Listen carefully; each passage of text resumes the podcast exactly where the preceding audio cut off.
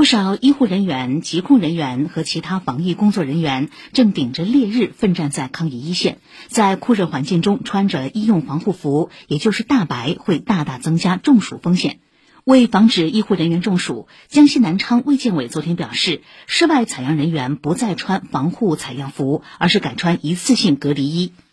复旦大学附属华山医院感染科也在昨天发文提示。夏日户外环境下工作的非采样人员，推荐正确规范佩戴口罩，并注意手卫生即可。从事普通人群采样工作，近距离接触时，也只需要佩戴 N95 口罩加面屏防护，不必身穿大白。